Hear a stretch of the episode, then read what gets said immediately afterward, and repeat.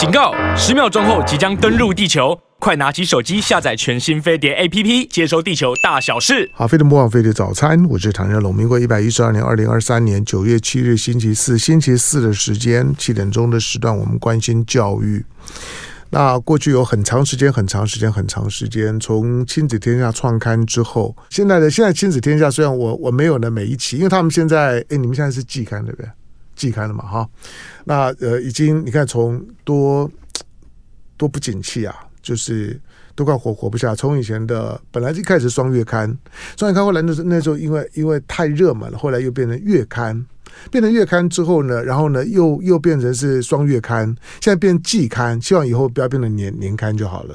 好，但虽然是这样，那亲亲子天下讯息我还我还是高高度关注了。在我们的星期四的这个栏目里面呢，亲子天下呢，经常是我谈教育问题的首首选。好，但是呢，我们我们就就看呢，今天呢，我们就来聊呢这一期的亲子天下，二零二三年的九月号。那九月号的亲子天下的这个主题，因为。这个这个议题在这里很重要，因为刚开学，那刚开学呢，特别是有有很多的小萝卜头啊进进学校了，或者你你要念国一了，念念高一了，小一其实还好啦，小一大概还好处理了，但是国一。高一啊，那个那很难说了哈，就是各各种的，就是说呢，霸凌啊等等啊，这学校里面的冲突啊，大概都会在这个阶段呢表现。所以这期的亲子天下的这个 cover story 啊，同理包容，如何能够呢终结霸凌？说来简单，那没关系，来介绍我们的来宾呢，也是呢这个主题的主要的主要的撰稿人，亲子天下的媒体中心的资深记者潘乃馨，欢迎。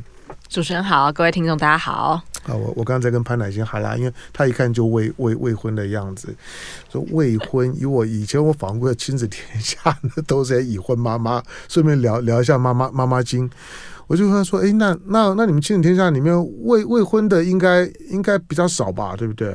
对，未婚偏少，但因为现在很多数位相关的工作也都会找年轻人，嗯、对。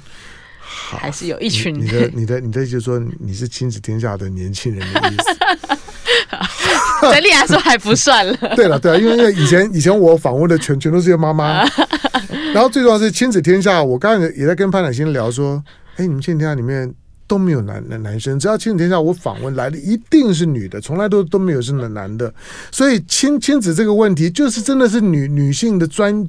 专业议题哎，对啊，就不知道为什么十五年来就只有一个男记者。然后，也待不久。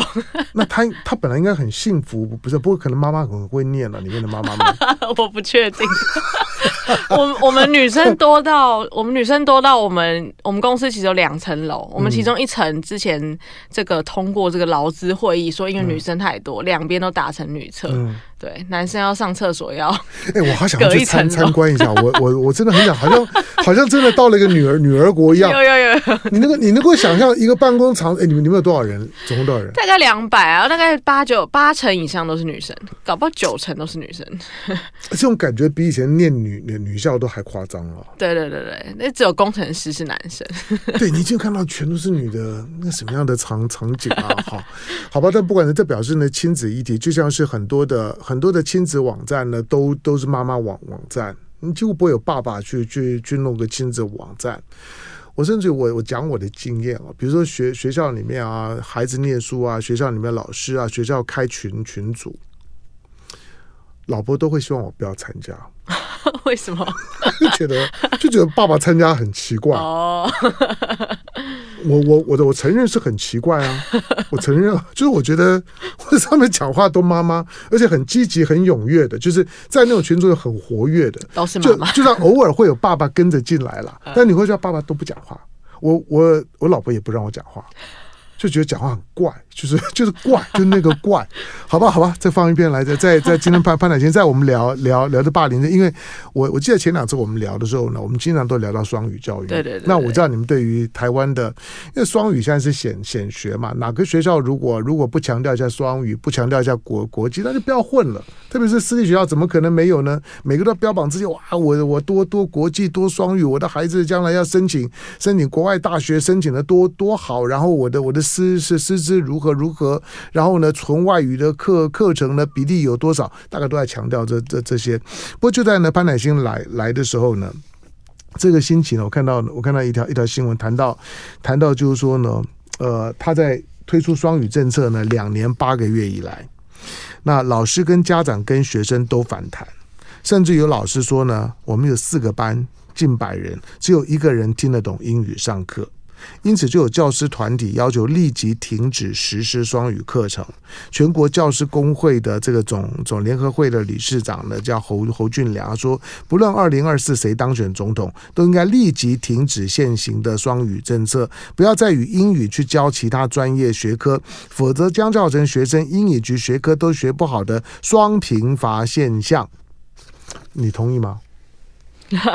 这个我们看了非常多讨论。就我觉得政策本身的利益没有这么的严肃，嗯，他就希望说大家可以有一个更频繁使用到英语口说的环境，嗯，对对对。但是我觉得教学现场想的很严肃，想的好像是说我两种语言都要很精通这样子，然后大家就为了这个方向很努力。然后就开始说啊，这个老师也不够啊，课程也不够啊，真的讲了，同学也听不懂啊，等等，就像这个新闻写到的现象，嗯，对。然后我觉得，因为大家有点太紧张，或者太觉得说，哎，别的学校这个双语教很好，我也要教，然后每个学校大家来拼这个双语，其实应该说拼英语教育啦，我觉得。对，然后就现在有点变得有点这个失速，就是跑得太快，有点失速这样。因为像这个双语，大家会觉得，哎，放在学科很危险，可能如果同学都听不懂，你可能这个会考会考不好，学测会考不好。哦，那最后就决定说，我们都先放在这个艺能课、体育课啊、美术课。对，但是哎，太过强调双语，就变成说，呃，小朋友本来那个觉得艺能科可以这个喘口气，那个培养不同的兴趣，就现在变成艺能科体育课上完，然后还要考英文单字，老师那个教篮球用 basketball，然后你下课啊，已经已经到到这么夸张？对啊，体育课下课前要考单字，因为他可能很多学校都会要求老师要有些 KPI，那也不知道怎么样有 KPI，就变成说我体育课那个前三分之二节上课。然后最后三分之一节考单词，干嘛在篮球上面贴个条条子就好了？对，本本来的利益比较像这样，啊、让大家有个英文的环境。嗯、但因为 basket basketball 对，比较轻松，对不对？dribbling 对，所以现在变成很多学校是体育课、美术课，最后都在考单字，音乐课甚至辅导课。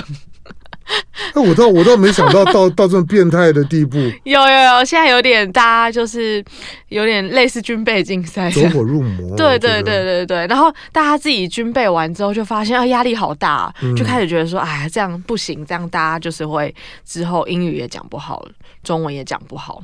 对，不，这这会不会就变成是父父子骑驴？在过去如果。因为我们的传统的英语教，因为台湾是一个国际化元素很不够的地地方，坦白说，就是我很现实嘛，就是说英呃英英语系的人才，如果他到亚洲来，他不管定居就业，他的首选大概都不会是是台湾，是台北。你会发现，大部分在台湾活动的老外，要不然就是外外商派过来，现在比例也比较低，要不然就是不小心娶了台湾的老婆。啊，就来了。对对对，你几乎在学校里面，我告诉你，你能够聘得到的几乎都都是娶台湾老婆。那当然，台湾女生也很厉害，她们她们嫁的这些呢。都能够去教英文，这个我也我也我我我也觉得很很神奇。好，那要要不然他们大部分到亚洲呢，可能都到一些大城市啦，香港啊、新加坡啦、东京啊，这些可能都都比台北强。所以你的教学的人才本来就很有限。那如果你用你用你用传统的方式回到以前的那种的教学的方式的话，大家又会抱怨，就是说台湾孩子的外语呢能力不好，国国际接轨啊等等都不够。我我觉得也对呀、那。也不能够因噎废食啊！你说啊，因为因为现在现在大家觉得好像好像走火入魔，所以又通通都都都不要。我我我觉得也不对呀、那怎么办呢？我觉得可能重新检讨吧。我觉得大家那个对于这这个政策的观念要。好好的沟通，嗯，对，因为每次双语讲一讲都变成拼英语，嗯，对，或者像教育部很多政策都是说，哦，我鼓励这个大学要全英授课，那我就颁给你一个嗯。招牌，叫做这个双语大学，本来有四所，然后明年要增加三所，要变成七所，嗯，对，然后还有更多是这个双语学院，有几十个双语学院，对，就是很多的这个政策会让学校觉得说，我要很努力精进英文这样子。对，但他的政策本意也不是这样，所以这个是目标跟手段上有一些出入。嗯、然后那个底下这个所有基层老师对这个政策的解读也都有一些误会，嗯、就导致现在这 这些台面上的乱象。教师团体几乎大概前阵子大概每每两周就会有一个团体出来开一些记者会，嗯、然后就说这个政策真的应该好好检讨，这样子。是检讨还是废止？如果从你一个亲子天下，因为你过去处理过很多这方面的新闻，嗯、我觉得是检讨。对对对，就像刚刚说，其实整个国际观啊，或是这个广广义来说，真的运用双语的能力，确实还是重要的。对，只是现在又有点变成是大家在拼 拼课业、拼成绩，又不太对这样子，所以我觉得应该是检讨它的方向。对啊，我也我也承认，在一些的教学现场，就是教改，我我不能说教教改，我不想什么事情都推到教改师身上。就是孩孩子可能连连英语，不要说英语，连国语可能都都学不好，你要学学英语，那个难度真的很高。我我自己做人比较谦虚一点，比如说常常以前在学校里面，我看到同学都在修第二外外国语。同学就问我说：“你为什么不修第二外国语？”我说：“我自己第一外国语都修得很烂，我还修第二外国语，我英语都都学不好了，你就要修第二外国语？那现在就说外语它成为成为所有的老师跟家长们在做军备竞赛的的第一线，就是其他其实看不出来嘛，那大家就就表表现双语嘛。”所以双语就变成表现了，就是说父母亲在不在乎孩子教育的一个很重要的一个标志，所以父母亲就必须要很小的时候，那他就学语文越越早越好，我也同意了，学语文越早越好。如果你早点让他在一个在一个在一个纯美语或者双语的环境里面，孩子基本上口语大概都会比较好一点点。可是这个要在学校里面要落实，那个难难度就很高啊。我觉得很多的孩子，我同我相信，我相信这老师说的，他们他们四个班一百个人，只有一个一一个听得懂。那一个到底能能听得懂多多少？我我都要怀疑呢。那那这样子硬要推下去，你没有那个人人才，那那硬硬推也也很难呢。对，我觉得现在大家开始讨论说这个分组教学很重要，因为英语应该是一个台湾学生在上学以前。嗯补习最多、学习最多的学科，嗯、所以英语大家在起跑线上的落差是很大的。你都读小学一年级，但是会的跟不会的哦就差很多。嗯、那老师又要推双语，就会导致说哦那个不会的都听不懂这样子。嗯，所以现在开始慢慢觉得说，可能在这样整个氛围下，应该要更多的时候是要适性分组，嗯，就让每个不同程度的学生去学不同。哦、对，嗯、反而我之前有走过一个高职。高职反而做的，我觉得是符很接地气的。嗯、对，他其实教的是非常非常粗浅的英文，嗯嗯、就他那个是类似土木科。那他他他教的双语的方式就是，他那个还叫双语实验班。那他的高一都是带学生，就是哎、欸，你你上课用到什么器材？比如说你要用到那个测量的那个水水平仪、水准仪。那那然后老师就赶快哎、欸，在这个时候跟你说这个水准仪的英文是什么？然后大家就一直去反复的了解那个单字，就从最基础的单字开始练习。对，那你听起来会觉得很蠢，就是哎、欸，怎么双语就只教这样子？但是对那一群学生来说是很重要的，因为他们可能。会考上来的时候，他们可能会考都是 B 呀、C 呀，那个学校自己自己谈到的。那那些人的问题是，他们都很害怕英文，他们根本就不想要讲，或者他们听到英文就觉得好可怕。嗯，所以如果让他们有个环境是可以接触英文，嗯，然后让他们懂，至少他们一些以后要拿来吃饭的工具的英文怎么说，那就是有生活的贴近性，那以后也真的用得到。嗯，对。那反而他们学的很少，但是把这些东西学好。嗯，那其实我觉得是重要的。对了，我我称为就是说，语文的成功与否，就是不能够让孩子出现英文社恐的情况。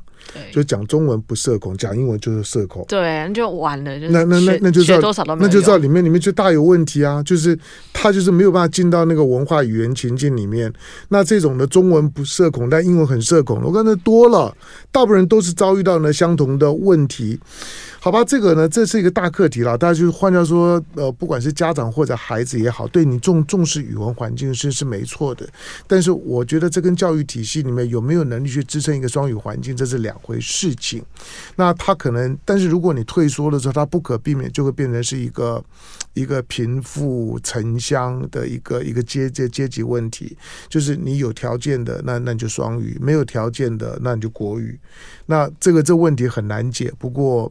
在教学的现场，他显然遭遇到了没有办法处理的困难。好，在我们现场的潘乃馨，哈，他是呢亲子天下媒体中心的资深记记者。那这一期的亲子天下，那二零二三年九月号，哈，同理包容，终结霸凌。那进广告，回头回头之后，因为刚开学，我想大家听听看，他办一下，就是学校里面现在的霸凌，因为我们偶尔看到一些影片，触目惊惊心。教学的现场的时候呢，我觉得老师越来越无力。哎，我最近碰到一些老师啊，他说。哦，我我我我一天到晚被投诉，那我已经习惯了。那投那我说那投投诉投投诉对老师很烦了，投诉他就要写报告，那报告好像都要一千字啊，那。就就就像像像像罚罚抄一样，大家都但你不要你不要以为投诉老师就只是就只是就反正好像就不耽误没有投诉了之后，你大概就要被迫写呃呃写报告。所以很多老师呢，就是也很不想被投诉，所以他在教学现场就越来越的退缩。好，那不只是同学之间的霸凌，我觉得现在呢，学学生对老师的霸凌或者老师的反击，在课堂上面呢越来越普遍。我看到老师在训话的时候呢。这些的孩子们呢，顶嘴那算客气的，不理你那司空见见惯了，甚至动手动脚的都都都会看到过啊，那怎么办？那进广告回头聊。好，飞碟不忘飞碟早餐，我是邓家龙。来，今天星期四的时间，来我们来谈霸凌。那又刚开学啊，让所有的父母亲们，特别是。孩孩子念幼稚园啊，念小学的时候啊，是怕受伤啊。同的同学如果如果之间呢，这个这个打了那个那个，轻轻的摸到那个哭啊，老老师呢都要很紧张的跟家长报告，家长就要就要当回去赶快冲到幼稚园里面去安安抚一下，好吧？但是等到你小小学毕业的时候啊，念中学的时候，那有另外一个一个光景，你的孩子也不一定讲。不管他霸凌人被霸凌人，他回来他他可能都都都不会讲，老师甚至可能都都不会知道，他们就自己处理。因此你也不知道你在孩子里面，在学校里面呢。总而言之啊，我我我觉得学校里面只有两种情况：一种霸凌的，一种被被被霸凌的。大概只有这这两种角色。中中间呢，我觉得现在都是拉拉队。那拉拉拉队呢，反正呢，反正现在有有手机嘛，你看到那种助兴的很很多。好，问潘乃馨就是说，你们你们有有做做调查了解，说现在学校里面霸凌到到底有多严重？嗯，我们这次没有专门做调查，嗯、但已经有蛮多既有的调查。嗯，像联合国还有调查全球，嗯，像亚洲地区啊，大概每十个有三个人曾经遭遇过校园霸凌。怎么样叫做算霸凌？哦，霸凌的种类很多，除了那种我们印象中拳打脚踢，这个是最最容易辨认的之外，嗯、那其实言语的攻击，这个酸言酸语或涉及人格攻击的词语，嗯、这个也算。对，那或者是有一种叫关系霸凌。就哎，我故意排挤你，孤立你，施以冷暴力，就是你要 你要你要跟我好，你不要跟他好。对对对对，然后现在大部分都都女生哦，对比较多。那现在比如说大家还会组个群组，然后说我就退出他，或者把他踢到班级群组之外等等的，诸如此类，就是这个关系霸凌。对，那如果你真的受不了霸凌，你反击回去，那你也成了霸凌者，叫反击霸凌。大概这几类零零总总加起来。对，那亚洲地区大概每每十个就有三个。那台湾最近大家的这个意识是提升的，就比较容易觉得说，哎，我是不是被霸凌？我有没有可能被霸凌？跟 Me Too 运动一样，对，每个人都在回想说，哎，我是不是在什么时候被 被被被怎么样？对对对，然后都觉得好像应该要嗯，那个人可能是原原来原来他他就是，我觉得他这种情况在其实真的很多，你知道吗？大家就开始，我就我遇到一些，就是我就开就开始回想说，我说，哎，你你有你有你有被被怎么样过？没有，但他突然就在回想说，嗯，那个人可能是啊，但是那个时候我不太知知道，对，好吧，好，继续继续，对，没错，就是大家的这个意识、嗯、开始回想，我我我我我是被被霸凌过，虽然你当时没有感觉，可是嗯，那个应该算算霸凌，对，我一定要出来讲讲话。对对对对，对 这氛围很像。所以最近三年，这个主动检举说他被霸凌的人数、件数了，案件数都超过一千件。那那个到二零二二年，去年已经快要到两千件，一千九百四十二。对。然后好，那在这种的举报，当被举报的时候，教育体系是怎么处理的？诶，他们有个很漫长的流程，嗯、应该说他们通报之后很快就要处理了，嗯、对。但是他们接下来还要花大概一到六个月不等。嗯那他们学校会先自己开会决定说，哎，这个有人检举上来，嗯、那我要确认说这个案件到底成不成立，这样、嗯、有有没有值得受理的必要性，这样子。OK，那确定受理之后。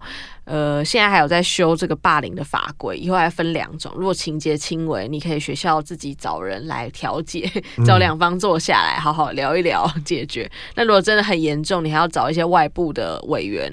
那委员可能就包括有训练过的老师啊，或是律师啊，有时候有警察，或在偏乡地区也会找这个乡长当这个作证人，就是哎来那个看一看说这个案件到底应该谁对谁错哦，然后在最后就决定说，哎，霸凌是成立还是不成立？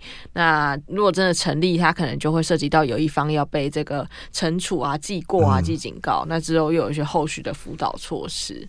对，大概整个流程其实有时候一个案件就要跑一个学期。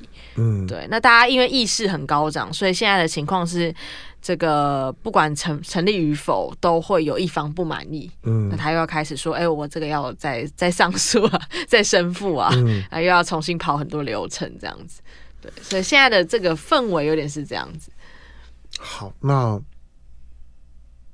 那那那就霸凌了，那那那能怎么样呢？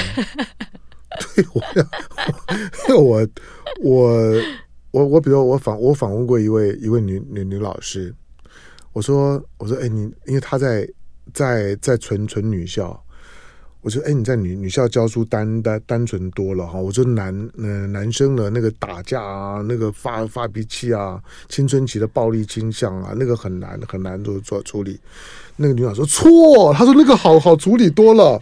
她说女女生最最最可怕，心机很重。对，她说女生最可怕。那个女生呢，她说你是要到一个课堂上去感觉的。”你要感觉，你才你才知道霸霸凌是是怎么样在运作的，跟男生不一样啊。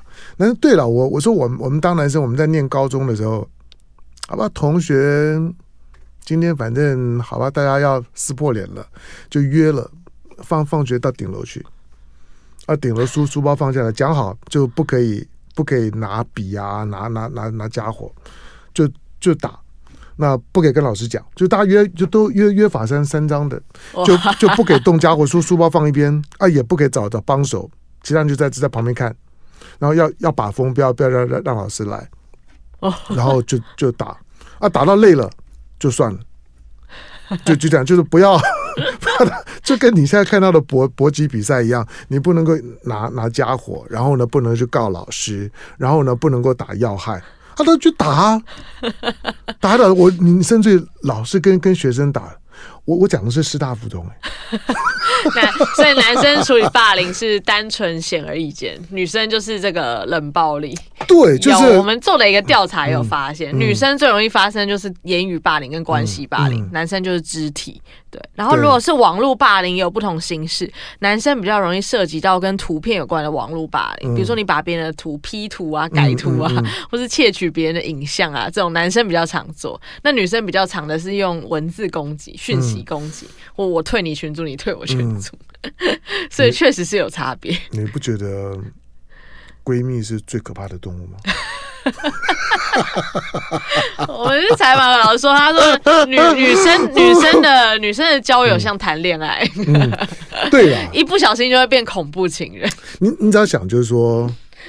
女女生呢，觉得跟跟女生跟闺蜜啊，手手牵手逛街，在西门町啊买东西吃啊，边吃边聊啊，觉得那那个是很很甜蜜、很自在的同侪关系。嗯。对，女生连上厕所都要牵手，但 男生就不行啊。嗯，对，那他性别是有很大的不同。嗯，但是说我我其实我觉得，当霸凌的定义啊，已经放到很主观，就跟。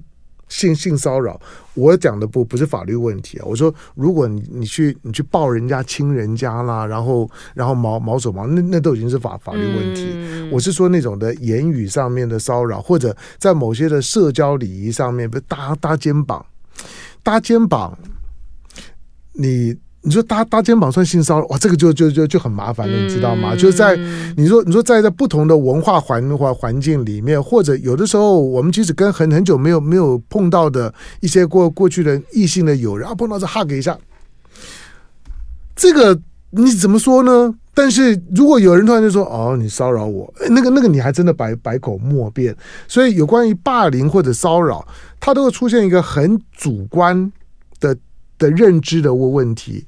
当那个认知你就你就是，那就很麻烦。但是跟你的你个人的这种的社交礼仪、社交文化或者平常的互动模式，你觉得这不是主客观之间的差异会会出现。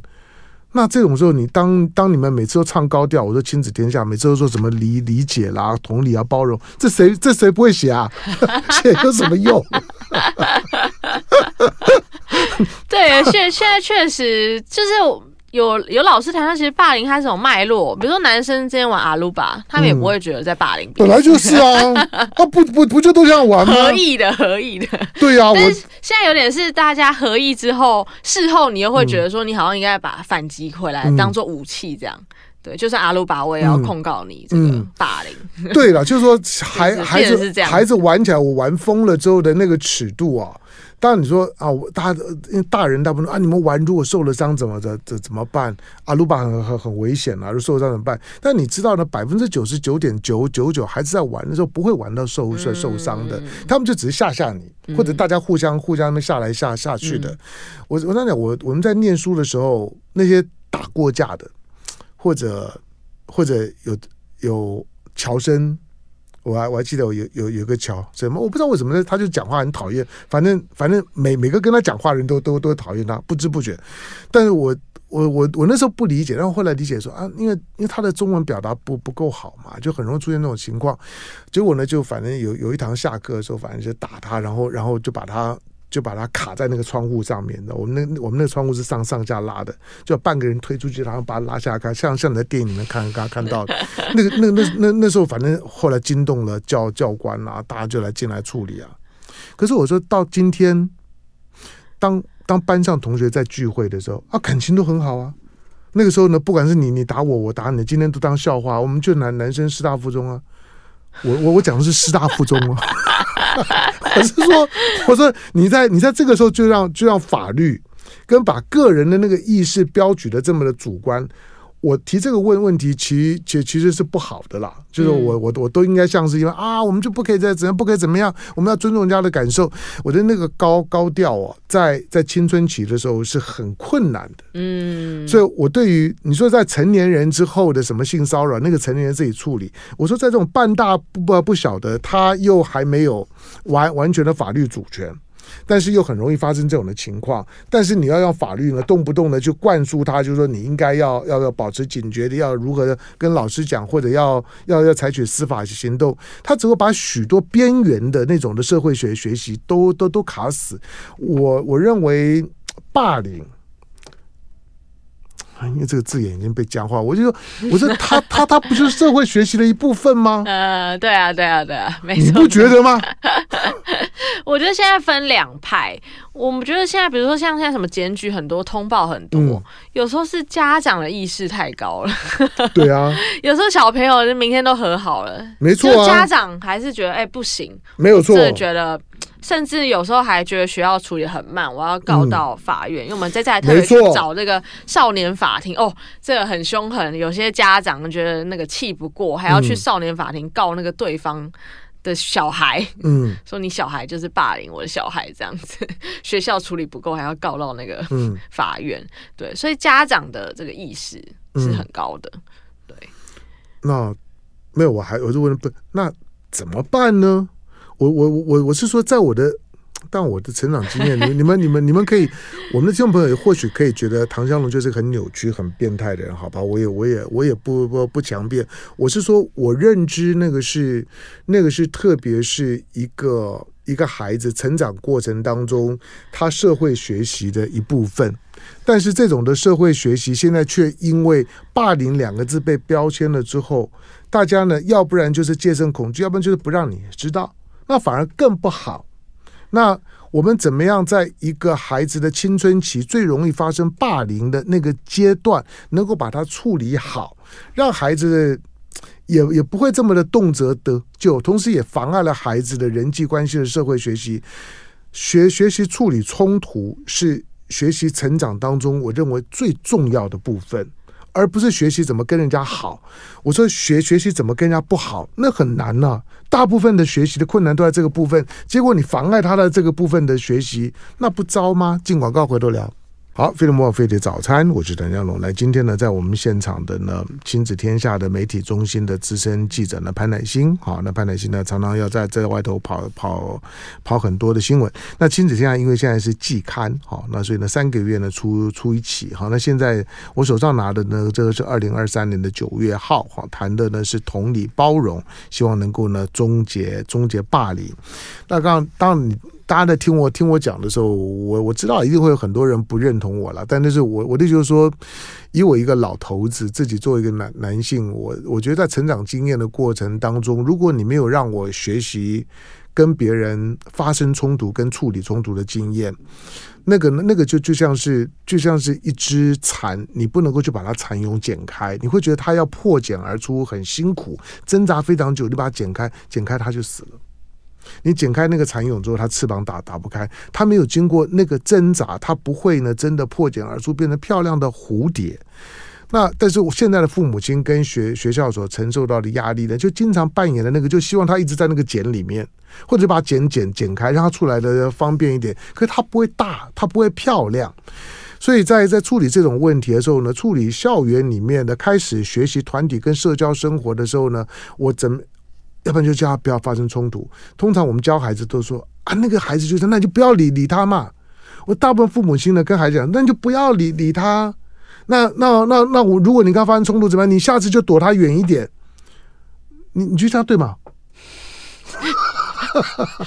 帮不到那个人，对对呀、啊，好，那那那你说在在学校里面像这种的教学的现场，那要如何去帮助孩子？那被霸凌父母亲会心疼啦，嗯，那因此都是说希望孩子不要是被霸凌的那个。但是老实讲，孩子去霸凌别人，你也你也不会好过了，因为你一天到晚被被被告状。可是如何避免这种的所谓的模糊的霸凌的那条线？我们要如何如何避免自己踩到那条线？嗯。哦，其实这说起来很复杂。其实我们有请那种就是很常观察这个现场的老师归纳。嗯、通常那个被霸凌的孩子，我们通常会觉得好像应该要同情他们，他们一定有什么很可怜的地方。嗯、但是其实，在现场会发现，被霸凌的孩子，你有时候都会想说活该。对他，他其实有时候都会有一些不讨喜的行为。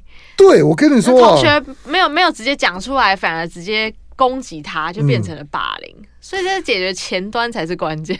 你看我讲话很很直白，大家终于可以打开天窗说说话，免得免免得都是官腔关关关掉。受受凌的孩子通常都有不受欢迎的地方。嗯、对，你要想说可怜之之人必有 可恶之处。对对对对，这一句是一个对，就是我们第一时间看到的是他的，他可怜，他被霸，你你你怎么可以对他这个样子呢？他一个人，他很很可怜，他又没有打你，他又没有没没有骂你。他就变得很难解，你知道吗？那好，那但是它终究是是发生了，那那个分分寸怎么抓呢？对，就是应该也不是分寸，就是现在在在教育现场在讨论说要怎么样让这个被霸凌的，嗯。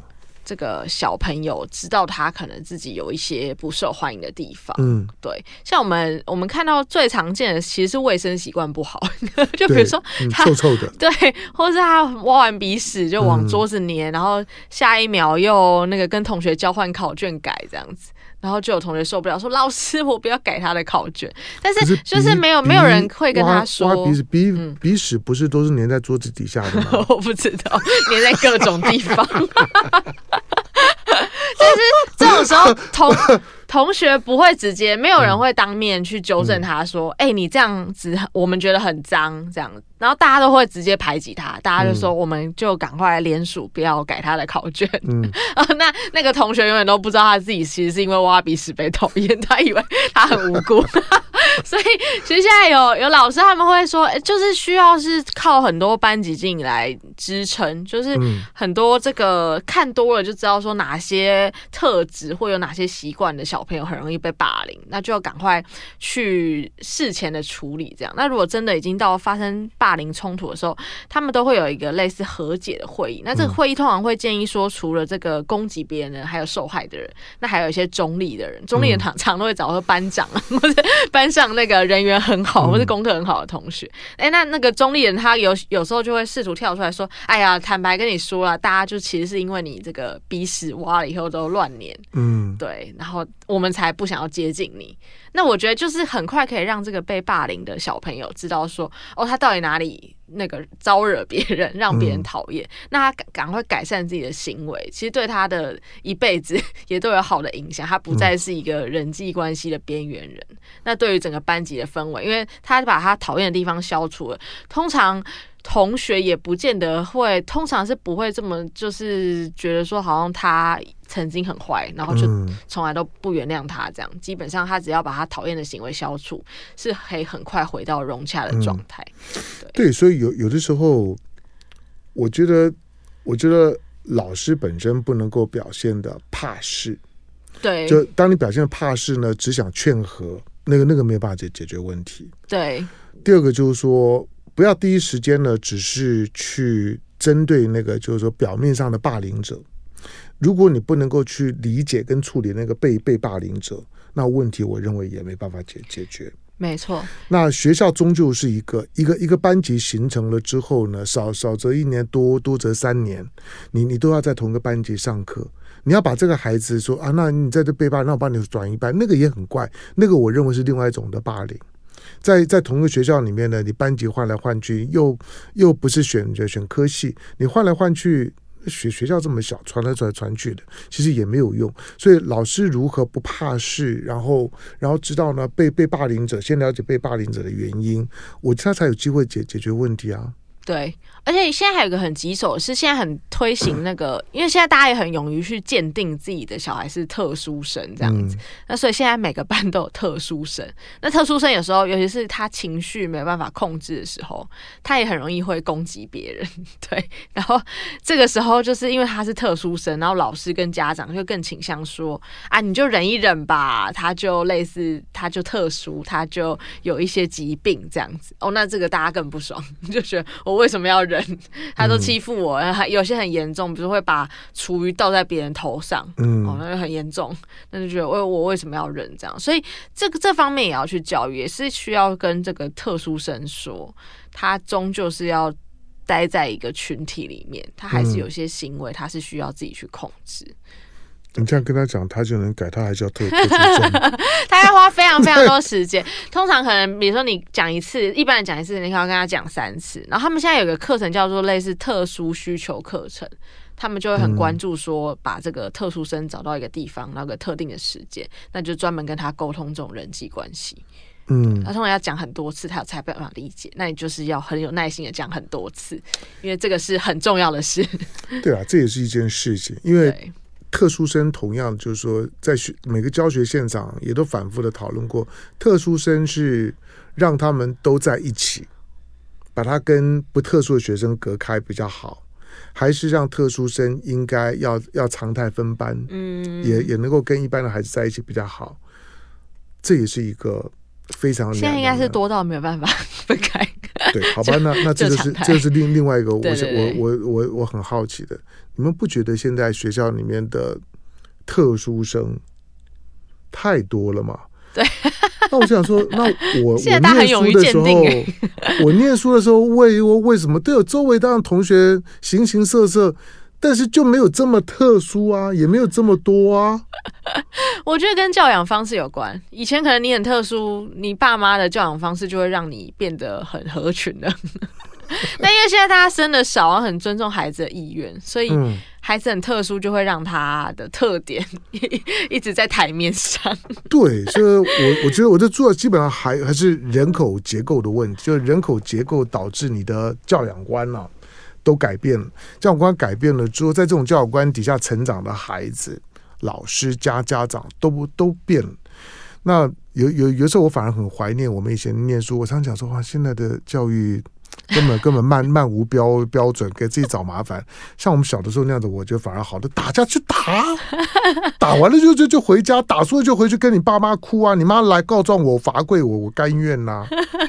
而且现在孩子生的少，所以大家都很尊重说小孩应该有什么意见好好表达。嗯、但是我觉得久了，大家忘记去倾听别人。嗯、你到一个班上，你也不想要知道你同学嗯。有什么问题？有什么困难？你就只想要表达自己，那每个人都想要做自己，然后就很可怕。大家的不一样就会变成是一种歧路，这样没有办法找到一个共识。对，都是霸凌越来越多的原因。我我我真的觉得现在社会很不好。我我刚我我刚刚讲就是说把邻居打打哭，邻邻居回回去告妈妈，那个那个那个是发生在我身上，而且常发生。然后然后突然就两两两种情况，一种就是你不告还告了之后呢，你还还还会再再再再被你妈打一顿。那另外一种呢，就是可能打的稍微严重点，可能有有有皮肉皮肉伤啊，比如我用橡橡皮筋射射人家，那就到我们家来告状啊，告状那那爸妈怎么样呢？就是要打孩子给人家看呐，啊，就就在面前打几下跪呀。啊，就就这样啊，然后你在当时你气不是气呀？就觉得啊，我们两个人在打架，你回去跟你妈讲干嘛呢？但是但是隔隔两天大家就还是好啊，就要要打弹珠什么都还在在一起啊，那长大也在一起啊。那你小时候你管那么多干嘛呢？所以我就不晓得现在，对我每次看到看到你们在在做这种的这种的教育专刊的时候呢，在防这个防那个的时候。我的想法都很讲，我觉得这有什么好好防的？长大不就这么一回事儿吗？好吧，书大家自己找来看了，反正在在乎的你就去看看亲亲子天下。但是如果你心态稍微健康一点的，或者扭曲一点的，那你可以好好品味一下我刚刚讲的话是不是道理。好，今天到我们现现场的呢，为大家导读这期亲子天下的二零二三年九月号的标题呢是同理包容终结霸凌。我说这标题八个字，谁不会写呢？但是真的碰到问题的时候，怎么解解决？那才是厉害，能解决一桩，我我都觉得你很厉害。好，感谢呢，今天到我们现场的亲子天下媒体中心的资深记者潘乃馨，乃馨啊，感谢。好，谢谢各位听众。好，杂杂志呢，大家自自己找，或者呢，可以呢，经常的上亲子天下官网，因为他们现在是是网网络化的，所以他们的讯息啦或者意见呢，反应 update 的速度呢非常快，每每天呢都在 update，跟你过去呢一个月才能够收到一期，一一季才收到一期，那个非常不一样了。